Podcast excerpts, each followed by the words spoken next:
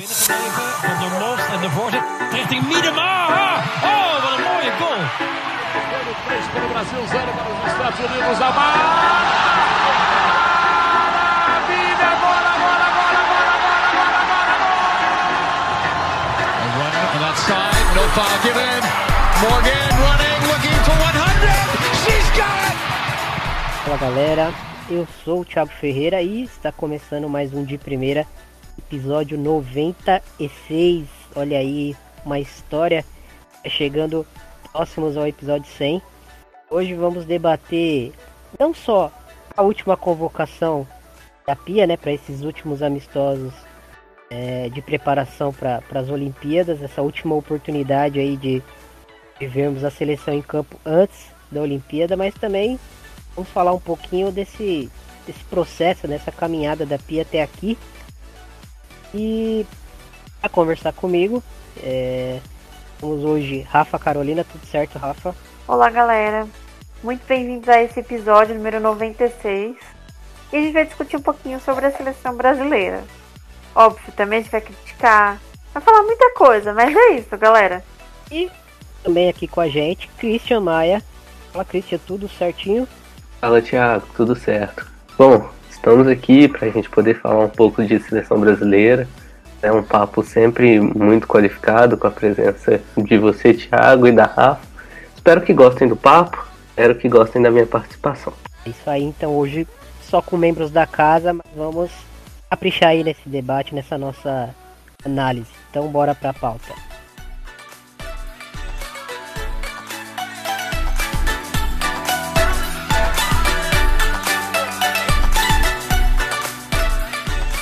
Podcast de primeira.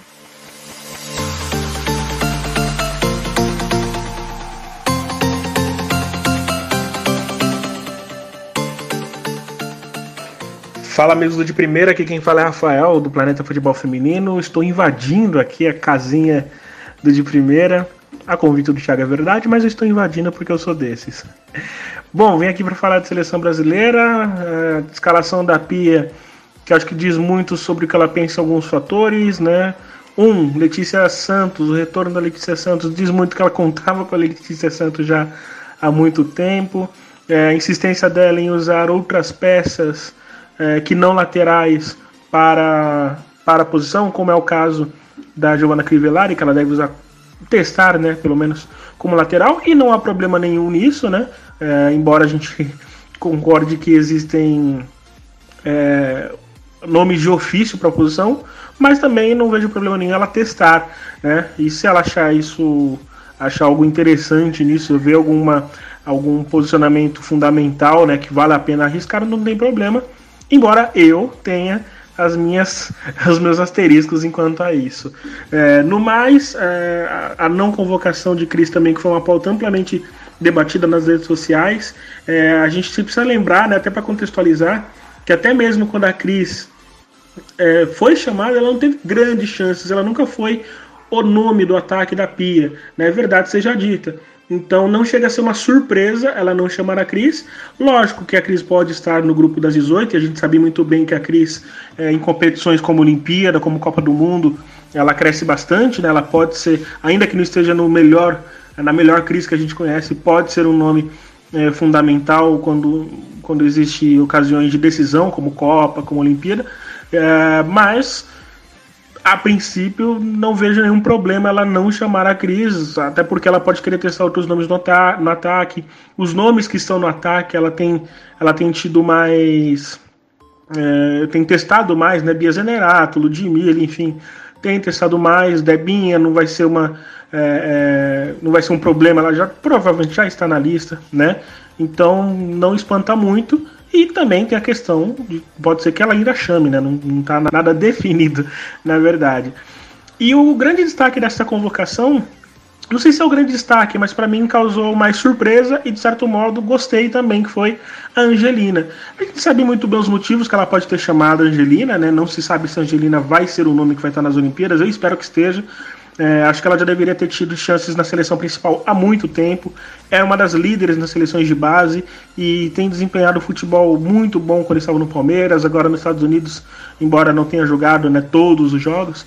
É, mas a Angelina, é, ainda mais para posição, né? Que a gente ficou sem Luana e tudo mais, ainda mais para posição de, de campo pode ser um grande nome, embora também tenhamos Julia Bianchi, que é outro nome que merece também estar nessa lista, e eu acho que provavelmente vai estar na lista para as Olimpíadas.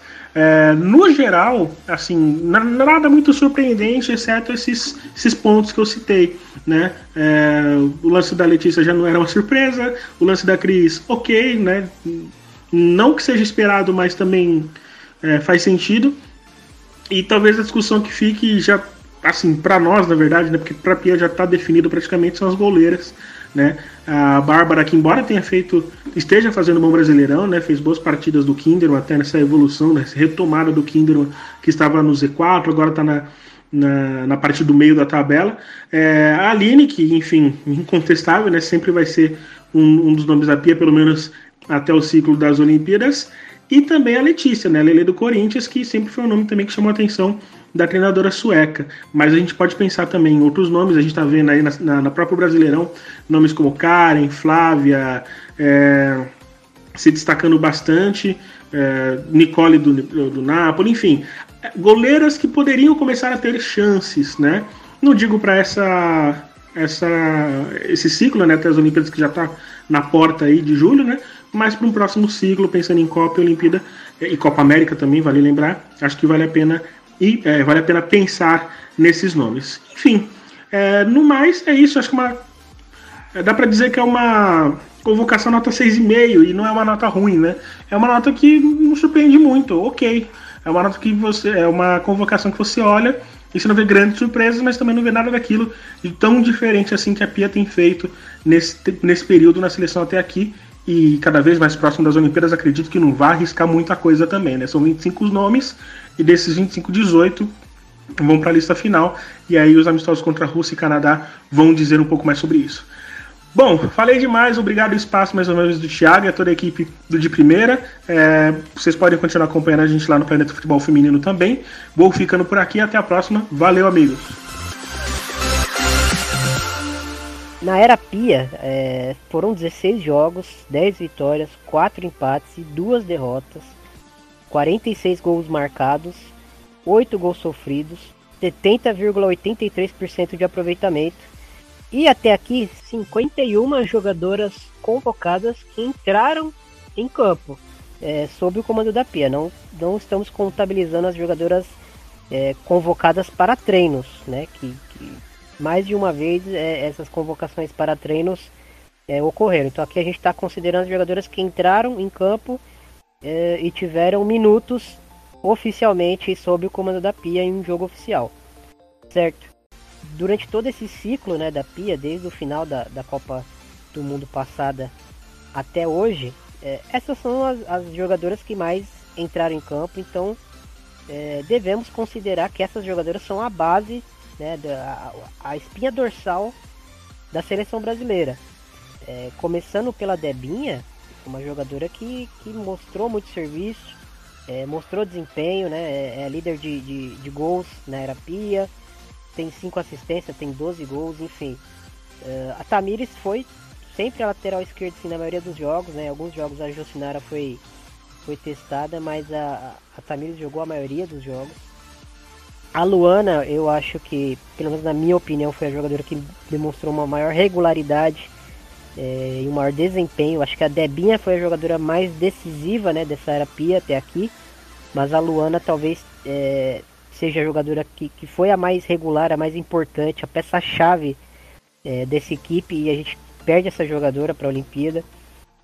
Depois temos a Bia Zanerato que jogou vários jogos e fez uma dupla interessante, pelo menos para mim, uh, quando jogou junto com a Ludmilla, né? Uma dupla de ataques. Acho que foram jogadores que se complementaram bem que a Debinha também participou bem. Uh, temos a Formiga, que, que no auge dos seus 43 anos ainda é uma das jogadoras que mais joga pela seleção, né? No, nesse atual ciclo aparece aí no, no top 5.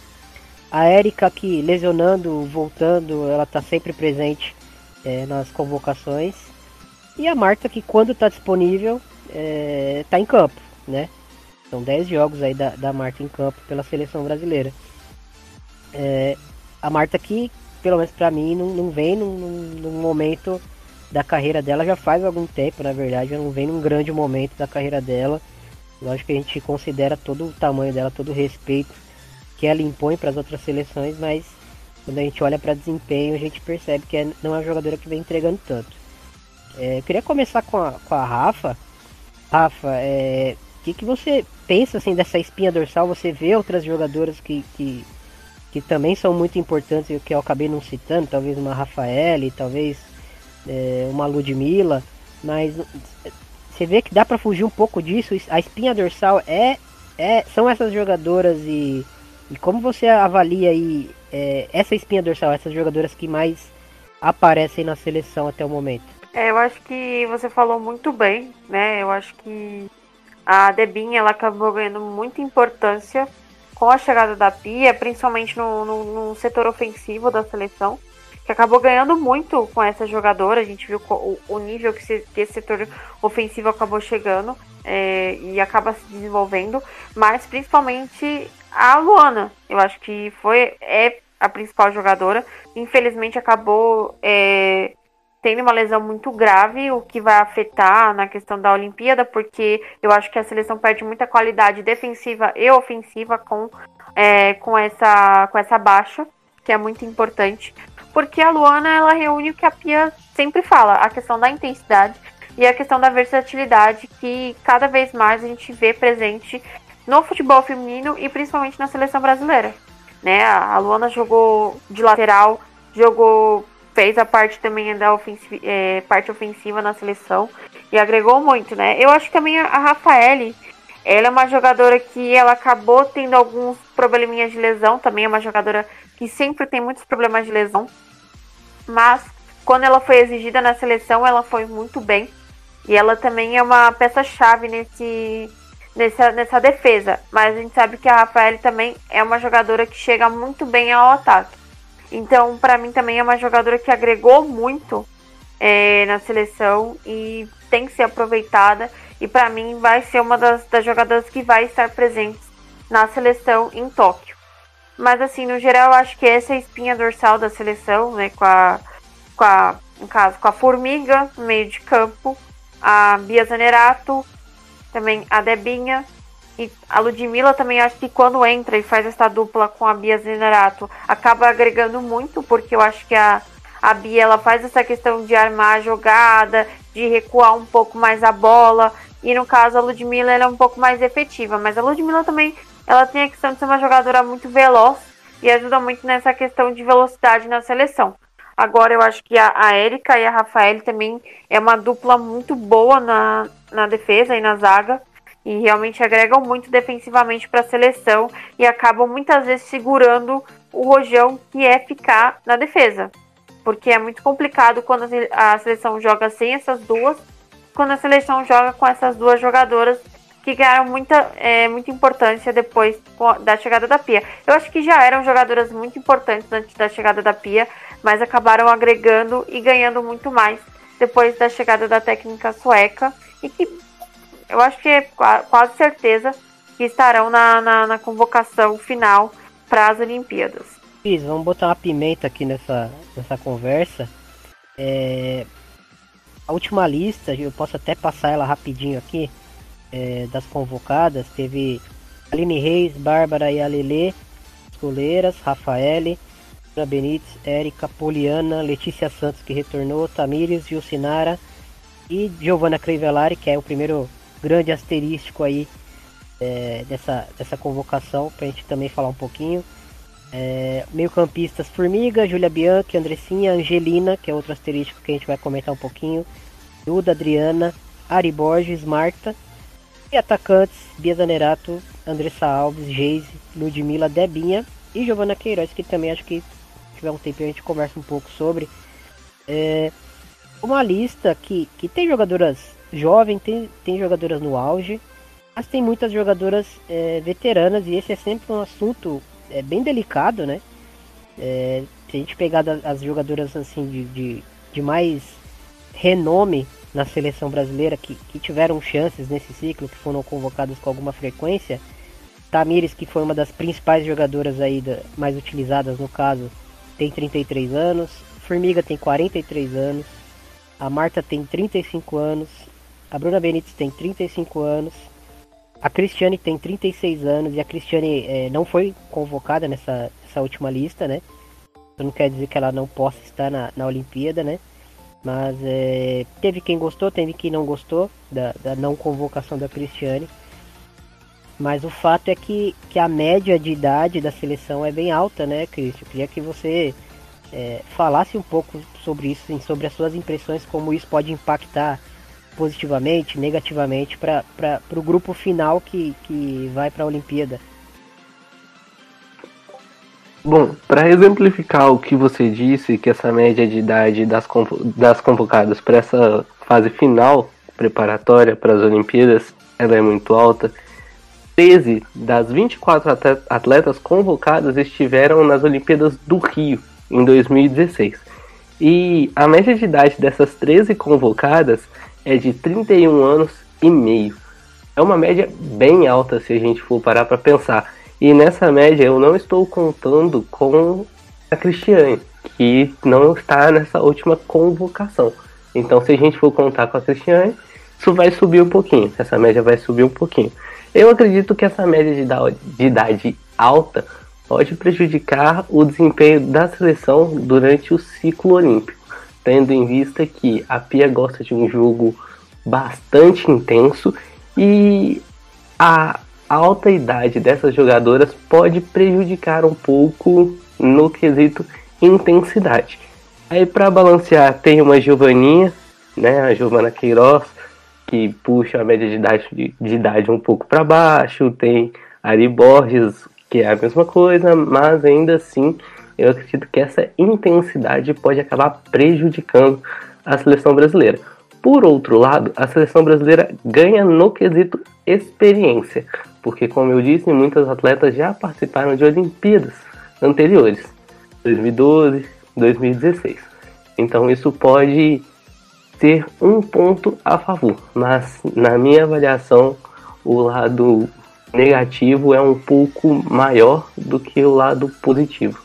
Eu acredito que essa falta de é, condicionamento físico, né, devido à alta idade, pode prejudicar o desempenho, é, o desempenho da seleção quando se fala em intensidade.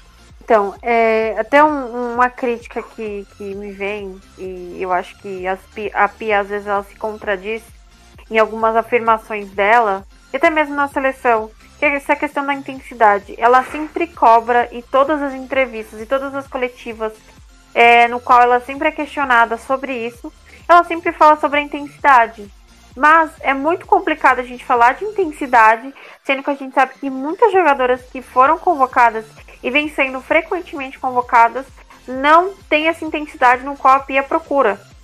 Né? Então acho que assim, a gente precisa definir o que realmente ela quer para a seleção é, e se realmente ela vai querer essa intensidade. Porque, por exemplo, é, um, um, exemplo muito clássico que é o da Tamires. É uma jogadora que você vê que tem vem de uma alta intensidade, principalmente no Corinthians, é, jogando como geralmente ponta ou meia campista. Já no, na seleção ela joga de lateral, a gente vê que ela não marca, ela muitas vezes acaba não realizando é, a função de, de, lateral da forma como deveria ser realizada. Então, assim, é, é, muito complicado a Pia querer exigir uma intensidade da seleção brasileira, sendo que na prática ela mesma não convoca jogadoras que poderiam trazer um pouco mais de intensidade para a seleção brasileira. Então, é muito complicado porque ela acaba se contradizendo e às vezes a seleção acaba tendo resultados que a gente não, que muitas vezes não poderiam ou, ou não deveriam acontecer por conta dessa questão dessa de não ter a intensidade necessária que, se, que deveria ter na seleção brasileira. É, e quando a gente fala de intensidade, a gente não fala só de questão física, a gente não fala só de idade, né? Acho que é, é importante deixar isso, isso é, claro para quem está ouvindo, porque assim, intensidade é, é, é o número de ações é, que você consegue fazer dentro de um jogo, né? Não só com bola, ações sem bola também.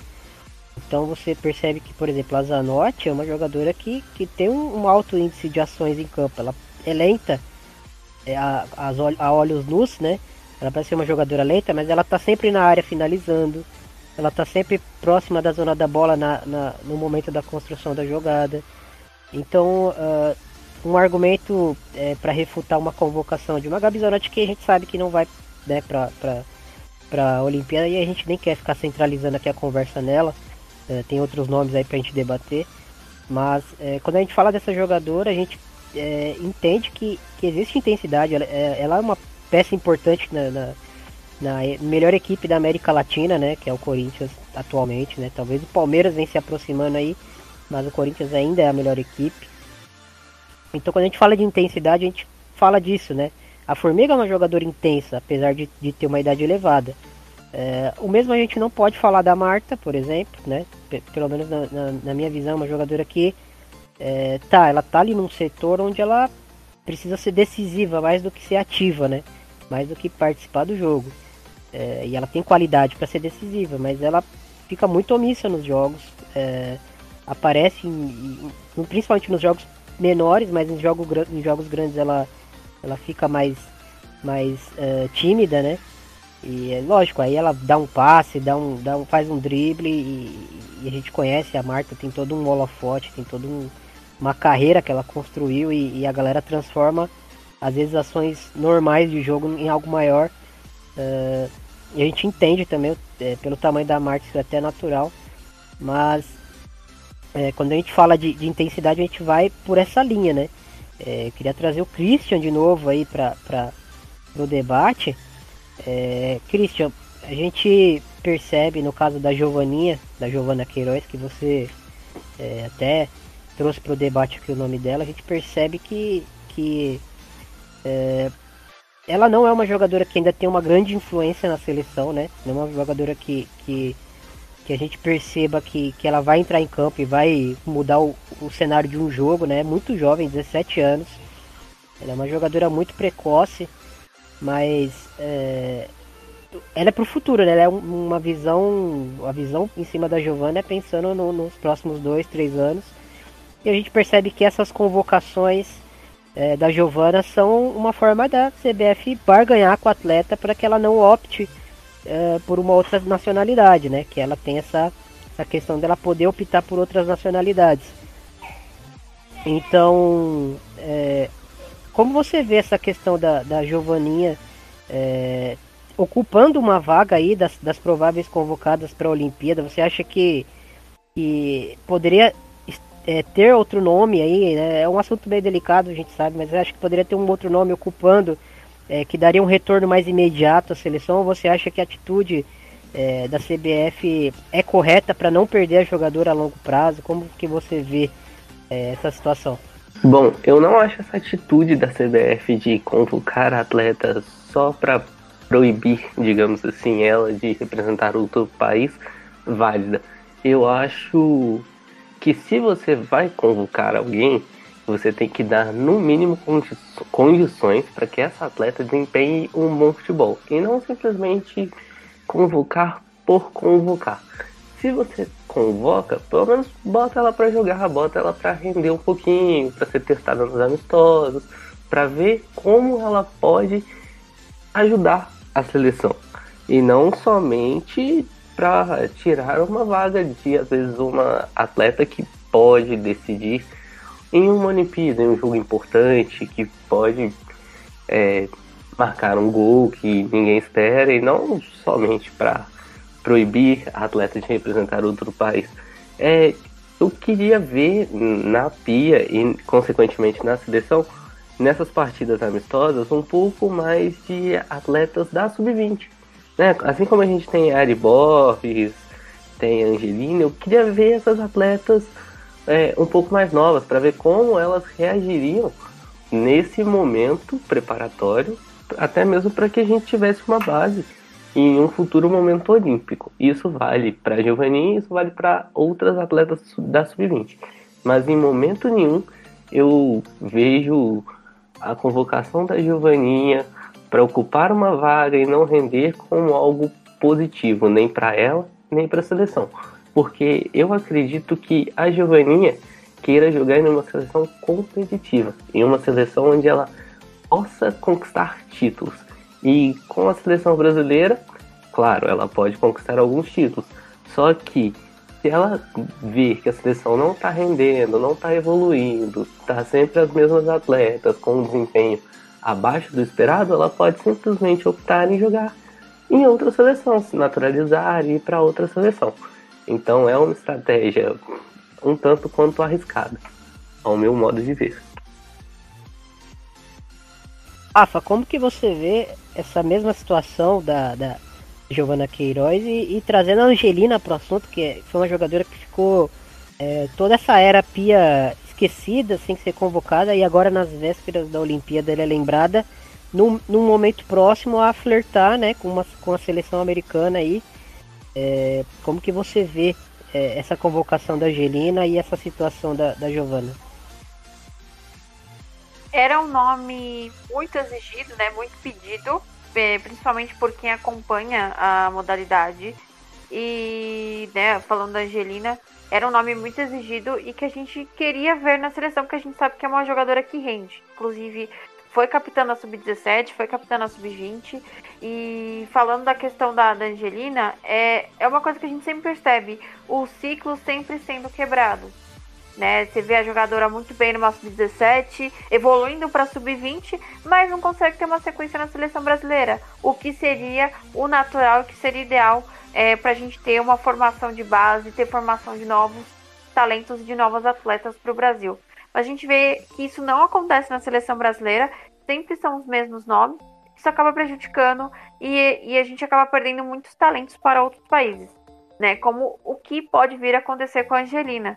A Angelina já deixou bem claro que se ela tiver a oportunidade de defender a seleção dos Estados Unidos, ela vai.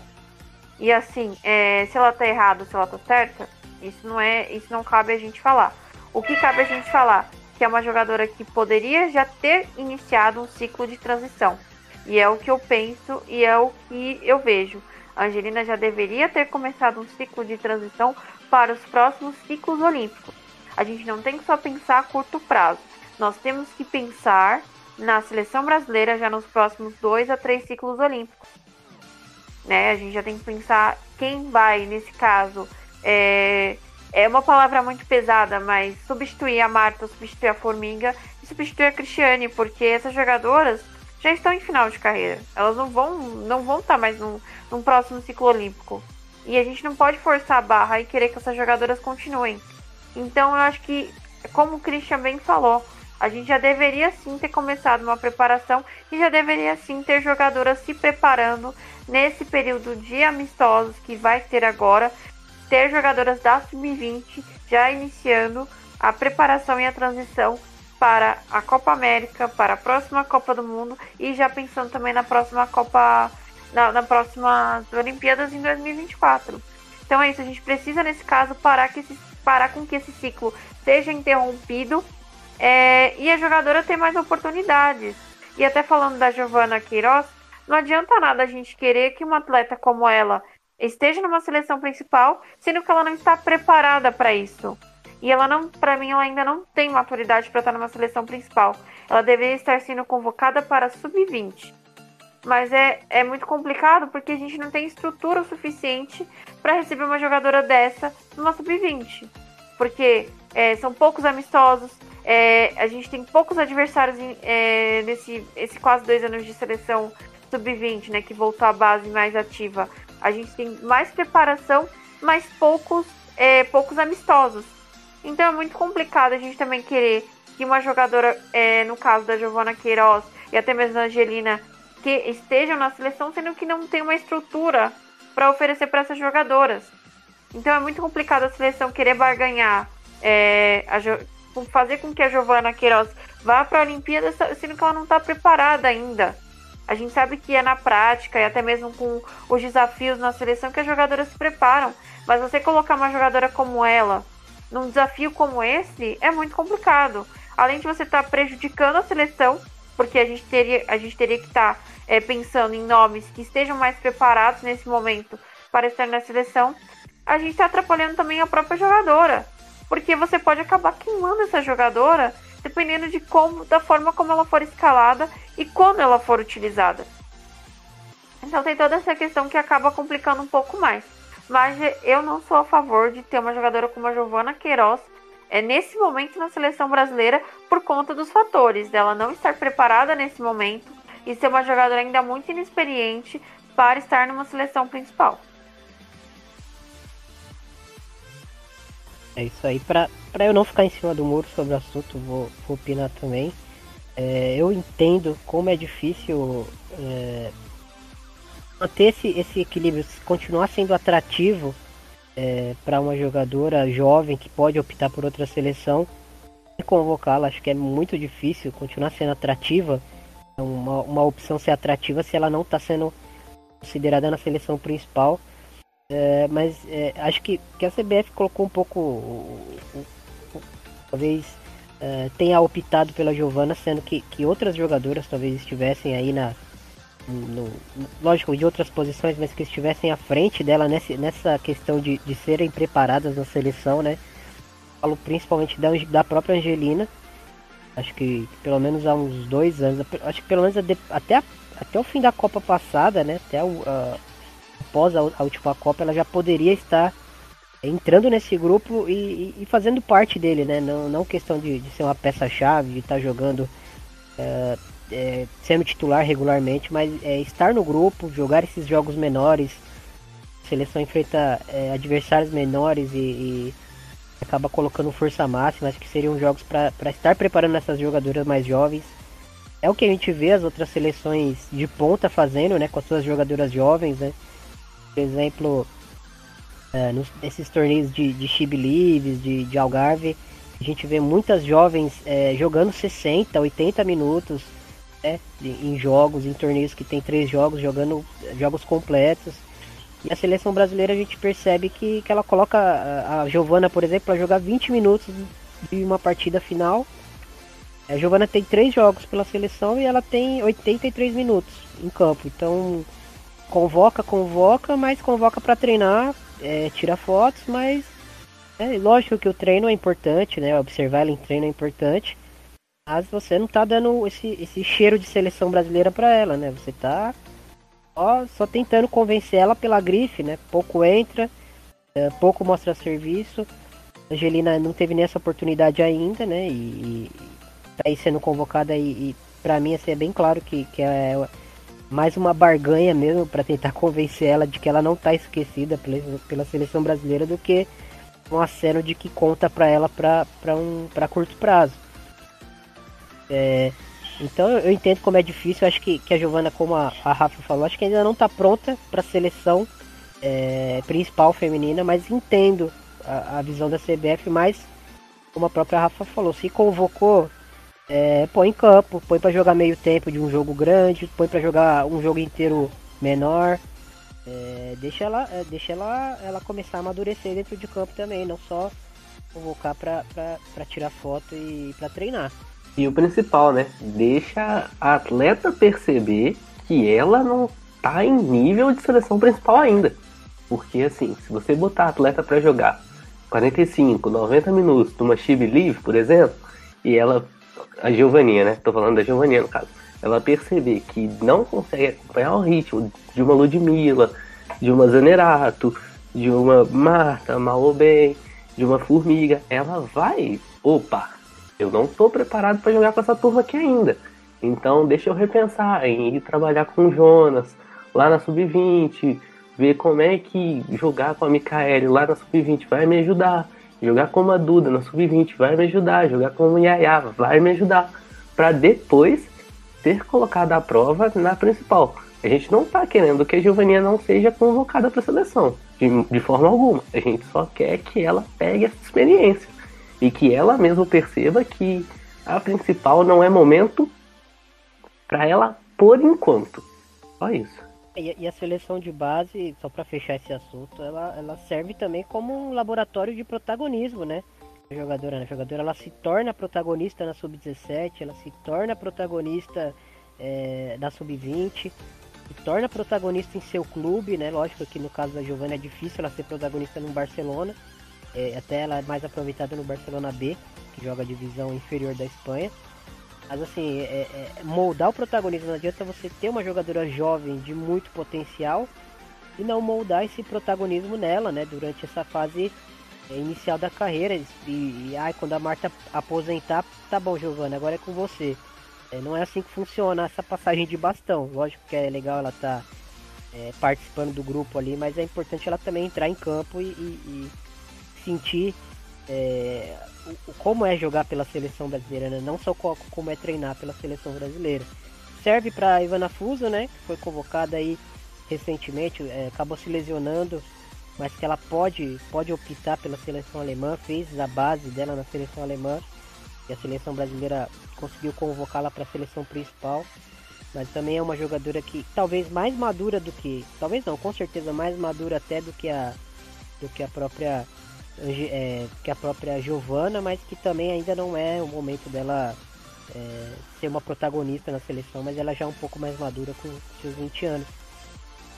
É, queria falar agora da, da, da, talvez do principal problema aí da, da, da, seleção brasileira, da principal dúvida que, é, que nós que assistimos a seleção é, temos, que é a lateral direita. É, eu já dei minha opinião há algum tempo e vou volto a reforçar, né? É, toda essa situação, desde a lesão da Letícia Santos até o retorno é, dela agora para a seleção, é, sinto que, que em momento algum Pia e a CBF pensaram em, em ter uma substituta para ela, né? Uh, testaram jogadoras na posição, mas, uh, por exemplo, a Catiúcia, que a gente conversa muito sobre o desempenho dela uh, pelo Corinthians, ela nunca foi nem convocada para a seleção. A Caldeirão, que, que é a melhor lateral direita do país há pelo menos dois anos, quando foi convocada para a seleção, jogou como lateral esquerda, né? E jogou questão de 28 minutos. Acho que, se eu não me engano, foi um jogo contra o México. Então ela jogou pela lateral esquerda e 28 minutos e nunca mais entrou em campo novamente. Às vezes é convocada para treinos, mas fica por isso. Então a gente teve todo um ciclo é, sem a Letícia Santos à disposição por estar lesionada para preparar uma substituta com características próximas a, a, a uma lateral brasileira que a gente fala, né? Que é essa lateral mais agressiva, que vai mais profundo. É, tem a questão da Camilinha, que a gente entende que a Camilinha é, é uma situação bem parecida com a Tamires, né? É uma jogadora quando joga mais avançada, né? pode ser até pelo lado do campo, mas quando joga numa linha mais avançada ali no meio campo, é, uma meia aberta, ela é uma outra jogadora, né? Do que, do que quando joga como lateral esquerda, até pela, pela, pelos atributos defensivos dela que não são é, tão bons assim para uma classe mundial, né? Quando a gente enfrenta seleções de, de, de, top 10 aí, ela deixa um pouco a desejar nesse sentido, mas ofensivamente é muito criativa, muito dinâmica, realmente é uma jogadora que, que é interessante nesse sentido, talvez não seja interessante para lateral e, muito menos para lateral esquerda, né? Apesar dela ter sido testada na lateral direita também no, nos últimos jogos é, onde ela jogou pela seleção. Mas é um jogador que sofre defensivamente. E, e é, a gente pode aí fazer uma lista de zagueiras que foram testadas por ali. A Kathleen foi testada na lateral direita. A Bruna Benítez foi testada na lateral direita. A Antônia foi testada na lateral direita. A Tayla, se eu não me engano, jogou alguns minutos na lateral direita contra a China, se eu não me engano. É, foram muitos testes, né? E, e as jogadoras é, que são da posição assim pouco pouco tiveram oportunidade de jogar. E, reforço, falo de, de Bruna Caldeirão e falo de Catiúcia. E é como se, se a batata quente tivesse saído da mão da, da Letícia Santos e, e no final da brincadeira tivesse voltado para ela, né? Passou todo um, um, um ciclo de, de de pós-operatório, recuperação, ela voltou a jogar, voltou a ser convocada e, e a posição parece que estava esperando ela é, retornar. Queria saber a opinião da, da Rafa e depois do Cris. Rafa, como que você vê essa, essa questão da lateral direita da seleção brasileira? É, assim, o mais engraçado é que a gente teve que esperar a Letícia Santos se recuperar para ela voltar para a posição. Enquanto isso, a gente não testou uma lateral de fato na posição.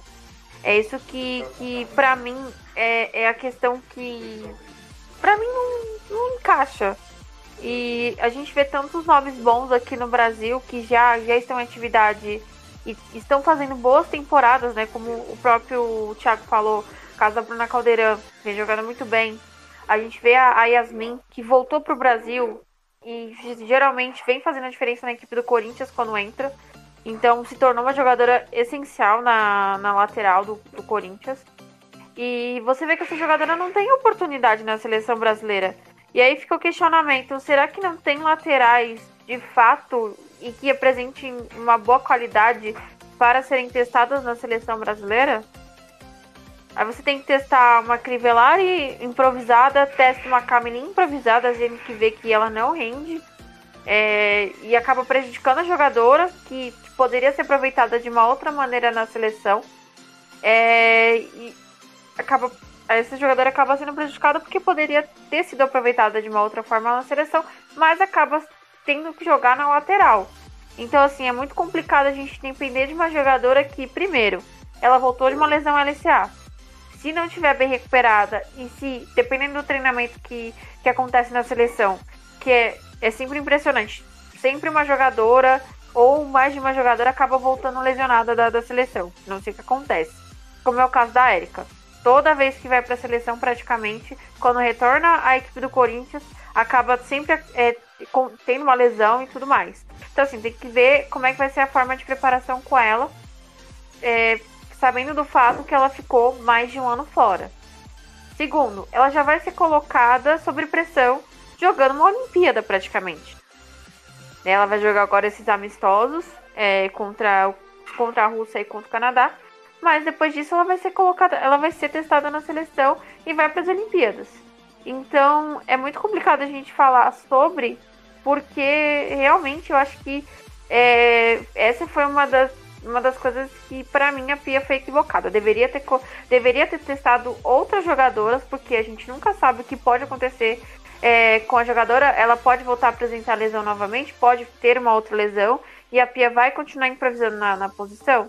Eu entendo o fato que a gente precisa de jogadoras versáteis na seleção. Mas, às vezes, essa versatilidade que a Pia procura, principalmente tratando de posições mais defensivas, é muito complicado né? E as adaptações elas precisam de tempo. Né? Não é querer que a, você, que a jogadora jogue um jogo grande é, na lateral esperando que ela vai jogar da melhor maneira possível. E isso muitas vezes não acontece. Então é, é muito complicado e eu acho que a Pia tem que começar a pensar em outros nomes para também irem para a seleção e que jogam na lateral de fato. E não improvisar na, na posição sendo que isso pode acabar e isso acabou prejudicando a seleção defensivamente, porque quando, por exemplo, a Camelinha foi exigida na lateral, ela não rendeu e a gente viu o que aconteceu, principalmente quando contra os Estados Unidos na Chibi Leaves Cup. É, o Brasil teve uma avenida, não conseguiu segurar a intensidade e a pressão da, da, dos Estados Unidos e acabou sofrendo, acabou sofrendo a, a derrota. Contra a França, foi o me... contra a França ainda tinha a Letícia. Mas também tem essa questão da gente ver a Tamires que não rende na lateral. É, acabou sofrendo muito contra a França, inclusive o Brasil sofreu a primeira derrota nesse jogo. Então é isso, acho que a Pia tem que começar a pensar em nomes que realmente joguem de fato na lateral e que façam um bom trabalho e que rendam em seus respectivos times para chamar para a seleção. Não dá para a gente viver sempre de jogador improvisado na posição. Eu penso exatamente como a Rafa. E para não repetir tudo que ela disse e não trazer para debate nomes como Bruna Caldeirão, que o Thiago já citou, que para mim era para ser a titular, é, ou no mínimo disputar a posição com a Letícia Santos, é, eu vou trazer um questionamento, né? É, será que na sub-20, lá com o Jonas Urias, não tem nenhuma lateral direita que possa ser, no mínimo, no mínimo, testada na seleção principal? Para pelo menos saber como vai reagir? Ou você tem que tirar uma atacante, uma meia atacante, da sua posição de origem e botar na lateral direita? Para ver como ela vai reagir. E aí no treinamento descobri que essa atacante não, não recompõe muito bem, não vai muito bem no momento defensivo. É o que nós estávamos discutindo minutos antes é, é olhar para a base, ver o que que acha. vê ali se na base não tem uma lateral direita, não tem uma lateral esquerda, não tem uma possível substituta para Formiga. Claro, nós, eu não estou cobrando um, que você olhe para a base e ache uma Formiga com o mesmo desempenho, com a mesma qualidade, com a mesma competência física com 17 anos, com 20 anos. Lógico que não. Mas eu tô cobrando, eu tô querendo que você olhe e veja mais ou menos as características. Nossa, essa, essa volante aqui tem um bom primeiro passe, tem uma boa marcação.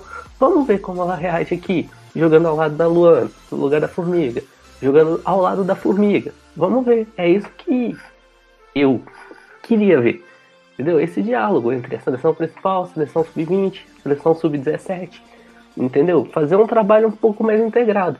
Isso pra gente não ficar trazendo pro debate nomes que, ao meu modo de ver, são unanimidades, como a Bruna Caldeirão.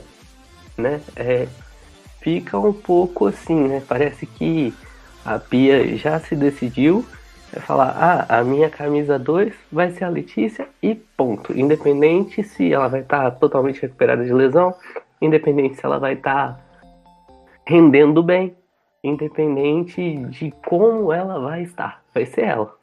É, não, eu acredito que não é bem assim, né? Seleção é momento, potencial, é uma soma de fatores. Aproveitando o embalo, né, do, dessa questão que você trouxe da base, é, atualmente a, a, lateral direita da base é a Bruna Santos, que está no Santos, que joga pelo Santos ativamente. É, a lateral que encerrou esse ciclo é, pela lateral direita, esse último ciclo da Sub-20 antes de, de, iniciar agora é, esse novo, essa nova era né, para o próximo Mundial, é, era a Isabela Fernandes, que infelizmente estava no Palmeiras e infelizmente se aposentou futebol, né? Por, não sabemos os motivos, mas se aposentou do futebol. Então, é, e anteriormente a essas duas, na, na, na, era antes da, da Isabela, era a Bruna Caldeirão, e agora está explodindo, né? Nos últimos dois anos explodiu, está arrebentando. E a gente entende, às vezes a jogadora não precisa sair diretamente da sub-20 e para a seleção principal mas ela precisa estar tá no radar e ser uma, um, um, backup importante, né? Ser pelo menos uma terceira opção é, quando, quando você tem uma lateral direita que você teve a lesão da jogadora, não pode convocar, você traz a reserva para o time titular e convoca uma jogadora do sub-20 para ir ambientando ela na, na, seleção principal. Pelo menos eu penso assim, né? Para mim, transição é, é, isso, né? Transição não é, é esperar acabar um, um um ciclo olímpico, um ciclo de Copa e trocar todo mundo, né? Para mim, transição é, pô, tô num ciclo olímpico aqui importante, é, dois anos de trabalho, já tô preparando a, a, a, Angelina, porque quando a Formiga aposentar, eu vou precisar da, da, da, da, da Luana Bertolucci titular, Andressinha, da, da, da Julia Bianchi, e vou precisar já estar tá preparando essa, essa Angelina é porque ela vai ser a jogadora que, que no próximo ciclo provavelmente vai se tornar protagonista desse meio campo, né? Então, é, e aí convocar e não só convocar para treinar, convocar e, e, dar minutos para essas jogadoras em, em, competições amistosas, né, que são importantes no futebol feminino principalmente, e, e em jogos, né, dar, dar esses minutos para essas jogadoras, não só ficar convocando para treinar, porque é muito diferente, né? É, não é perda de tempo convocar a jogadora e não pôr ela para jogar, mas é, você é, amadurece ela num ritmo mais, mais lento, digamos assim. Podcast de primeira.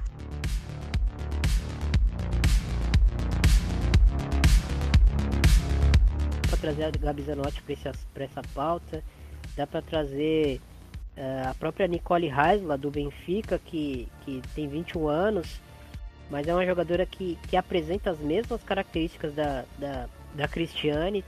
Quando foi utilizado em campo, é, jogou 48 minutos pela seleção, né? Fez um gol, é, jogou bem é, esses minutos, mas foi só isso. Né? Acho que a seleção é, é, tem muito disso, né? A gente, se eu pegar aqui da, é, da nossa planilha aqui que a gente montou, tem pelo menos umas 12 jogadoras que não jogaram 100 minutos pela seleção brasileira, né? Gabi Zanotti, Joyce, é, que, que, joga na Espanha, Ivana Fuso, Giovana Queiroz, Giovana Oliveira, é, Duda do São Paulo, Duda do Palmeiras, Bruna Caldeirão, Fernanda Palermo, Taizinha, que acabou se lesionando, Valéria, Ana Vitória do Benfica, Maria, Poliana, então a Vitória Buquerque são jogadoras que não tiveram 100 minutos em campo nessa era Pia, né? Enquanto é, jogadores que a gente já sabe o que esperar, como, como a própria Marta, como é, Formiga, Tamires, é, as jogadoras de frente Andressa Alves, é, são jogadores que a gente já sabe o que esperar e tiveram ali mais de 600 minutos. É, e só que é aquele negócio, é aquele núcleo né, mais antigo da seleção e que a gente já sabe o que esperar e como a gente vai, vai é, ter a, a, certeza de que uma jogadora que está despontando no Campeonato Brasileiro não serve para a seleção brasileira sem convocar e pôr em campo. Lógico que não dá para fazer isso com todas as jogadoras, a gente tem essa noção. Mas queria saber de vocês, assim, é, eu trouxe esses nomes, mas vocês podem até trazer outros nomes. A gente lembra que em uma época a Gláucia estava muito em pauta. Enfim, podemos puxar outros nomes aí de memória. Mas é, que vocês pensam dessas, dessas jogadoras que não tiveram quase oportunidades nesse ciclo? A própria Bruna Caldeirão é, não tiveram muitas oportunidades nesse ciclo e, e provavelmente foi a última oportunidade aí para algumas delas. Então, é, o que, o que eu, eu penso e também percebo referente à, à seleção brasileira. É, e é uma coisa que a gente comentou, né, com as jogadoras como o caso da Giovana e outras que foram testadas na posição, é, se você leva para é, amistosos e até mesmo para esse período preparatório, que tem o objetivo de quê? De preparar jogadoras para as grandes competições. É, não adianta você levar mais do mesmo e as jogadoras que forem convocadas, né, que a gente espera que sejam convocadas, é, não tenham quase é, tempo de jogo dentro de campo. Então é muito complicado, porque assim, a gente já conhece como é que uma Marta joga, a gente já conhece como a Cristiane joga, a gente já conhece como a Formiga joga. E a gente já mais ou menos espera é, que como essas jogadoras vão se apresentar na seleção. Agora, se você chama, é, porque assim, é, a Pia chamou um número alto de jogadoras para esse, esses períodos, né? Que antecederam as Olimpíadas em torno de uns 60 nomes, mais ou menos. É, mas assim, quantas que ela de fato testou e testou por pelo menos é, um tempo, né? 45 minutos. E para mim, eu acho que 45 minutos não é suficiente. É, foram poucos nomes. Então, assim, é, uma coisa que a gente precisa, né? Que no caso acho que precisa ser é, mais praticado pela seleção é convocar jogador e jogadora ser testada de fato, pra gente ver se ela vai render ou não. Porque não adianta a gente querer que uma Giovana decida o jogo faltando 10 minutos pro jogo acabar. Isso não vai acontecer. Ainda mais se a jogadora ela não tem, é, ela não tem preparo suficiente para isso. Né? E assim, é muito complicado a gente ver uma, uma, uma Kat, né, no Corinthians jogando muito bem, fazendo boas temporadas na lateral. A própria Yasmin, como eu já citei, é uma jogadora também que vem muito bem na lateral, é uma jogadora muito versátil na equipe do Corinthians. É, tem a intensidade que, e no caso, digo, de intensidade mesmo dentro de campo, e a questão das ações de jogo na equipe do Corinthians, muito bem, mas nesse caso não tem oportunidade, né? Então, assim, a gente precisa também que as jogadoras sejam convocadas e tenham mais oportunidade dentro de campo para que realmente a gente veja e a gente perceba se essas jogadoras vão corresponder quando forem realmente testadas ou não. Porque não adianta você levar a jogadora a treinar mas não tem oportunidade de entrar ou entrar muito pouco dentro de campo. Nomes como Gláucia e Gabi, e Gabi Nunes me agradam bastante. Também eu gostaria de ver na seleção, ver como funciona na engrenagem da seleção. Né? A Gabi Zanotti é uma dúvida para mim, não uma dúvida do que ela pode render. É, e sim uma dúvida do porquê ela não foi melhor aproveitada nesse período preparatório, né? E aí é, pode, podem existir diversas desculpas, diversas ideias do porquê ela não poderia ser melhor aproveitada, né? E eu até consigo entender. Posso não concordar, mas eu consigo entender. E, e aí eu vou trazer de novo esse debate, eu vou soar como o maníaco da base. Mas o melhor momento, a melhor forma de você preparar uma seleção, descobrir novos nomes, é testando. E o melhor caminho, para mim, para se começar a testar novas jogadoras, é através da base. Olha lá a lista que o Jonas faz. Ele convoca nomes que sempre estão frequentes, como Mikael, Yaya e dentre vários, dentre vários outros, e vai testando. Ah, convoca uma Mikael para um amistoso contra uh, China e, e Rússia, por exemplo, contra Canadá e Rússia. E ver como reage. Dá para ela 90 minutos, dá para ela 70 minutos e ver como ela reage.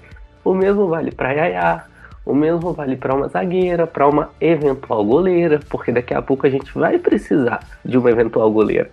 Porque daqui a 3, 4 anos, a Bárbara vai estar com 36 anos, 35, 36. A Aline Reis, a mesma coisa. E aí vai jogar tudo nas costas da Lele. E se acontecer alguma coisa com a Lele? Não estou desejando mal para ela, mas isso pode acontecer. Ela é uma atleta, corre esse risco. E se acontecer? Como é que vai fazer? Vai fechar o olho e escolher uma goleira? Não é bem assim, tem que testar. Tem que ver como reage na pressão, tem que ver como reage nos treinos.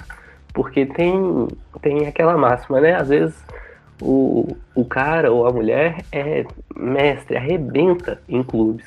Aí chega na seleção, parece que a camisa pesa e não consegue render. E tem o contrário. Às vezes a atleta não rende no clube, mas quando veste a camisa da seleção, é como se estivesse jogando no quintal de casa. Engole a bola, arrebenta, joga pra caramba. E a gente só vai ter essa noção quando a atleta é testada, né? E, e qual a melhor forma de testar? Vê lá a lista. Quem rendeu mais na sub-20? Ah, essas aqui? Lógico, eu não vou chamar a sub-20 toda de uma vez. Mas aí eu vou mesclar. Por exemplo, na convocação de agora, tem 24 atletas. Em vez de trazer 13 do antigo, do antigo ciclo olímpico, traz, traz 10 do antigo ciclo e traz o resto de atletas da base, mescla um pouco para poder fazer esses testes, para ver como as meninas vão reagir. Logicamente, eu não estou pedindo para que esses testes aconteçam contando dois amistosos para a convocação de uma Olimpíada. Estou falando para os primeiros amistosos pós-Olimpíada, para os primeiros amistosos pós-Copa do Mundo. Aí vai depender do que é prioridade para a seleção. É a Olimpíada? É a Copa do Mundo? E aí você trabalha em cima disso. Trabalha depois da sua prioridade, a médio e longo prazo, para poder ver o que, é que essas atletas podem ou não entregar. E para a gente saber também com que material a gente está trabalhando e ver o que, que a gente pode melhorar. Entendeu? E dar esperança, acima de tudo, você dá esperança para essas atletas. Para evitar casos como da Giovaninha e como da Angelina. Porque aí passa um ciclo Passa um ciclo, passa dois ciclos e nada de convocação para principal. Aí chega uma Espanha, chega uns Estados Unidos, chega uma Alemanha e fala: vem cá, você não tem potencial para jogar no Brasil, mas aqui na minha seleção pode jogar. Vai, rapidinho, CBF, treinador, torcedor, foi todo mundo, ah, complexo de vira-lata, foi para outro time. Antes do patriotismo, o atleta pensa em ganhar. Pelo menos eu penso assim, o atleta pensa em ganhar ele não pode representar o país de sangue dele, porque às vezes ele não nasceu aqui, ou, né, ou foi muito cedo para outro país. Se ele não pode representar o seu país de sangue, ele vai representar outro pelo qual ele possa ganhar. Então, né, isso evita também diversos tipos de problemas, além de valorizar a base. Porque aí se a gente descobre numa Giovaninha, numa Yaya, numa Duda, Novas Formigas, Martas e Cristianes, logicamente eu não estou comparando esses nomes, tá, gente? Mas se a gente descobre Novas Formigas, Martas e Cristianes, a base passa a ser valorizada. Com isso, melhora-se o trabalho, tanto interno quanto externo. Então, tudo isso tem que ser avaliado, né? Não é simplesmente fechar o olho e, e falar, ah, eu vou convocar atleta de 17 anos que não está rendendo porque eu não quero que ela vá defender a seleção A ou B. É pensar a médio e longo prazo. Para fechar aqui, para fechar de vez o assunto, vamos falar é, especificamente das goleiras, é, qual não falamos, né? É, nesse ciclo da Pia, ela trabalhou muito com a Bárbara, né? A Bárbara sempre que esteve à disposição foi convocada e geralmente jogou. Ela tem dessas 16 partidas, ela tem 11 partidas é, pela seleção. Lógico que teve alguns jogos onde ela jogou um tempo e, e abriu a vaga para outra jogadora jogar também, mas na Chibi Leaves, por exemplo, ela jogou dois jogos e a, a Letícia jogou um tempo, a Aline jogou outro tempo e ela jogou os outros dois jogos completos. É, e assim, a Bárbara é, provavelmente vai ser a titular da, da Olimpíada. A Aline Reis vem com cinco jogos e é a, a primeira, é a jogadora que, que iniciou no gol da Pia, na, na era Pia, mas depois a Bárbara é, apareceu nas convocações e começou a, a, ganhar mais, mais oportunidades. E a Lele tem três, e fechando a lista, um jogo para Luciana e um jogo para Natasha que foi recentemente contratada pelo Corinthians. A Natasha que jogou meio tempo né, de um jogo contra, contra a Holanda, né? É, e bom, claramente a, a Bárbara é a goleira, né? Da, se não acontecer uma, uma catástrofe, a Bárbara vai ser a goleira. É, e eu queria saber é, dos amigos o que esperar desse trio, né? É, a Letícia, a Lele, eu acho pelo menos na minha, na minha visão, ela vai ser a goleira que vai ficar na, na, na, na lista de espera. Eu acho que, que vai ser Bárbara e Aline Reis, mas queria saber a opinião de vocês. Assim, a gente mais ou menos já sabe que a Bárbara vai ser a goleira titular nas Olimpíadas. Inclusive, foi testada diversas vezes, né? Foi a goleira mais testada na posição na era Pia. Então, para mim, é, é muito mais provável que, nesse caso, ela seja a goleira titular. Mas a gente já tem que pensar também no próximo ciclo, né? Como, como já falei no início do episódio, e vou ser um pouquinho chatinha e um pouquinho repetitiva, mas a gente já tem que pensar nos próximos ciclos olímpicos. Não só apenas no próximo, de 2024 em Paris, mas também nos próximos dois ou três ciclos olímpicos. Então a gente tem que começar a ver nomes que já se destacam aqui no cenário ou no cenário internacional, ou até mesmo aqui no Brasil, para a gente testar na posição. Eu acho que esse ano mesmo, né, o brasileiro feminino vem mostrando um bom nível das goleiras e goleiras que valem a pena ser convocadas nos próximos, é, nos próximos, nos próximos amistosos, torneios que a seleção tiver, para terem uma oportunidade já para ter essa preparação. Como nesse caso, para mim, um nome que está muito bem é, é a, a Kemily no Corinthians. Eu, é, até eu falei, a gente estava falando antes da gravação, que é uma goleira que tem. Ela se. Ela consegue se adaptar muito rápido às situações, né? A gente vê é, a equipe do Corinthians, né? Foi. É, não, não esperava ser a goleira titular, mas acabou é, tendo que ser a titular da, da posição. E vem correspondendo muito bem na equipe do Corinthians. Então, eu acho que seria uma goleira muito interessante de ser testada na seleção. É, uma outra goleira que também eu vejo que, que já teve oportunidades na sub-20 e foi muito bem é a Nicole, que agora está no, no Napoli. É uma goleira que poderia muito bem ser testada também na seleção. É, mas assim, eu acho que no cenário nacional, falando especificamente do brasileiro feminino, eu vejo muitas goleiras muito boas e que eu acho que, que teriam que ter uma oportunidade, ou já a Pia já começar a pensar é, nessa questão do pós-Olimpíada, já pensar em novas caras para a seleção brasileira porque não dá pra gente contar por muito mais tempo com a Bárbara e até mesmo com a própria Aline, que já são goleiras é, mais experientes e que também não vão ficar muito mais tempo na seleção brasileira. Então acho que já é a hora de começar a pensar em novos nomes, para ir se adaptando, para a gente já ir treinando, para chegarem em competições que realmente forem exigidas, chegarem muito bem e bem preparadas para isso. É, e para fugir um pouco desses nomes que a Rafa falou, outro nome que eu gostaria de, de ver sendo testado é a Gabi Barbieri, do Internacional, né? Que também vai um pouco de encontro com o que eu falei ao longo do, desse episódio, né? Uma goleira que tem, vem tendo participações nas categorias de base do Inter muito bem na seleção brasileira também, sub-20, sub né? Então é um, é um dos nomes que eu gostaria de ser testado. É, que eu gostaria de ver sendo testado, né? Melhor dizendo. E em relação às goleiras que a gente tem, né? Bárbara, Aline Reis e Letícia, eu levaria a Letícia para as Olimpíadas. Eu acredito que a Letícia tem rendido bem, é, tem feito por merecer essa, essa vaga nas Olimpíadas, essa oportunidade. Embora não tenha sido muito testada, eu reconheço isso na seleção. Não foi testada e eu não entendo o motivo disso. Como o Thiago trouxe na, na competição anterior, tiveram três jogos. E a Bárbara jogou dois, e as outras duas goleiras tiveram que dividir um jogo, não faz sentido. Dá um jogo para cada uma e ver como elas vão reagir. Goleira é muito uma questão de confiança. E, para ser bem sincero, a Bárbara ela não me inspira tanto, tanta confiança assim. É, ela é uma goleira boa, é uma goleira boa. É uma goleira que faz defesas muito difíceis, mas numa bola às vezes não tão difícil que a gente espera que ela defenda sem muitas dificuldades, por ser uma goleira de seleção, por ter a história e o nome que tem, ela acaba tomando gol. Então isso me deixa um pouco em dúvida em relação a ela.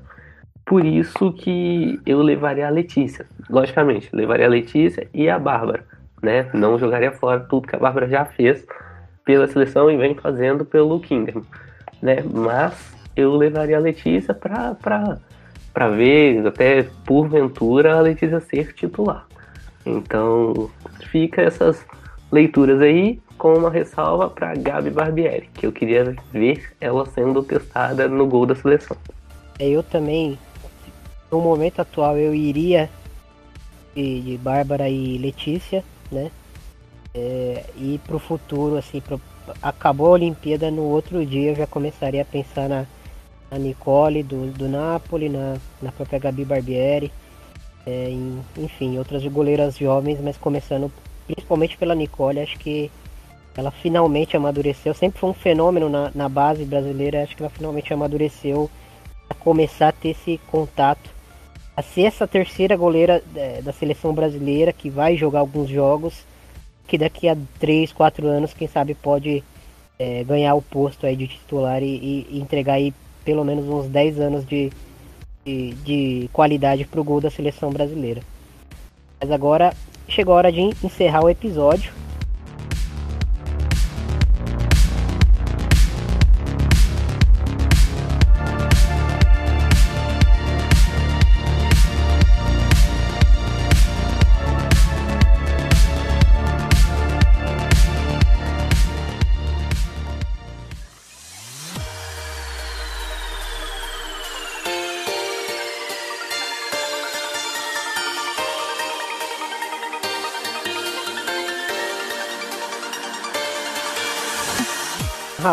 Fala seus, suas redes sociais aí pra gente. E muito obrigado aí por, por mais uma grande conversa. É, eu agradeço pela, pela oportunidade de estar em mais um episódio aqui pelo de primeira. É, vocês me encontram nas redes sociais, no Instagram, arroba Rafa Carolina. E no Twitter vocês me encontram como Rafa Carolina. Sempre atualizando sobre o futebol feminino, principalmente aqui no Brasil, com os resultados, é, pós-jogo e tudo mais. Então é isso, gente.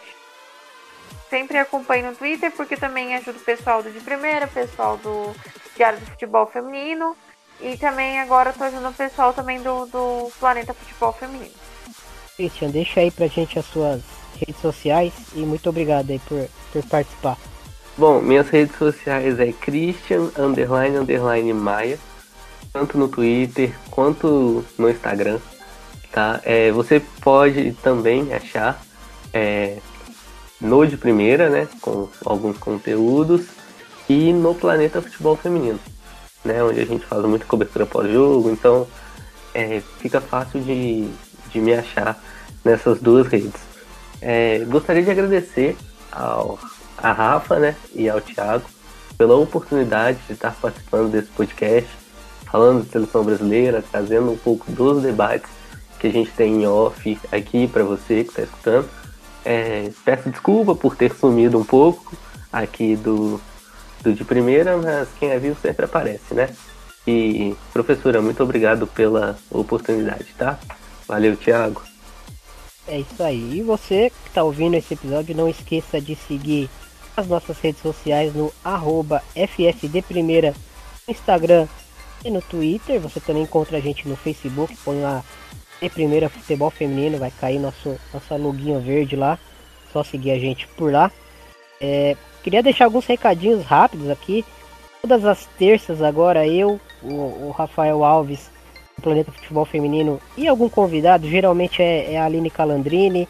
É, também tivemos a oportunidade de, de, conversar com o Felipe Rolim. É, no último episódio conversamos com a Mayra Nunes, jornalista de Brasília. Então assim, toda terça às 20 horas no, no canal de YouTube da Rede Contínua é, tem esse, esse, esse debate nosso de uma hora. A gente geralmente fala é, de campeonato brasileiro, mas se tiver competição internacional, se tiver seleção brasileira, a gente também conversa. É um debate bem legal, bem gostoso. Então, todos os ouvintes do De Primeira estão convidados. É, então se esqueça também de, de acessar o nosso Medium, né? A gente vem escrevendo com frequência, novos integrantes aí entraram, a equipe do De Primeira e, e agora tem texto saindo do forno quase todo dia. Tem análises sobre jogadoras que, que estão retornando para clubes brasileiros. É, tem análises do, do, Guilherme Cardoso falando é, de algumas equipes do Brasileirão. Falou do Napoli, falou do São Paulo já. Então são textos bem legais. Tem a Amanda Viana falando é, de Olimpíada bastante. E a Rafa é, sempre escreve por lá, né, Rafa? Falando bastante sobre sobre futebol brasileiro, com textos opinativos também. Tem o nosso quadro especial, né, o Nova Geração, onde falamos de jogadoras jovens, né? E é, muito, é um quadro bem legal, assim, que eu gosto bastante de fazer. E textos é, bem legais. E é isso, né? Eu agradecer é, a todo mundo que ouviu, que chegou até aqui. É, mais um grande episódio aí para nossa, para o nosso currículo. Um grande abraço a todos, valeu e até uma próxima. Tchau, gente.